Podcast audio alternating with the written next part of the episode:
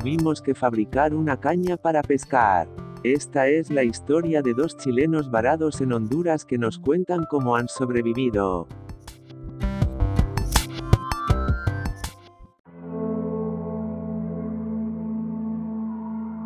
Los chilenos Eduardo González y Franco Moraga llevan 45 días varados en Honduras, luego de que se bloquearan las fronteras debido a la pandemia del coronavirus.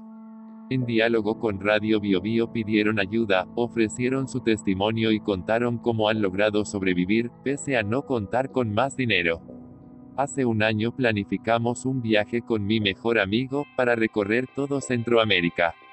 La crisis nos pilló cuando veníamos cruzando de Nicaragua a Honduras, gracias a Dios pudimos pasar, porque quedarse en la frontera es de terror, de hecho casi nos asaltan, comenzó hablando Eduardo. Luego, continuó con el relato, llegamos a la isla de Roatán y llevamos 45 días sin poder salir. Veníamos por tres días. Nuestras tarjetas están copadas. Vivimos de la caridad de la gente. Su amigo, Franco, explicó que les presentaron una opción, pero era demasiado cara para ellos, nos ofrecieron un vuelo, pero para tomarlo debíamos ir a San Pedro de Sula y teníamos que costearnos un avión privado de más de 2 mil dólares, más de 1.6 millones de pesos.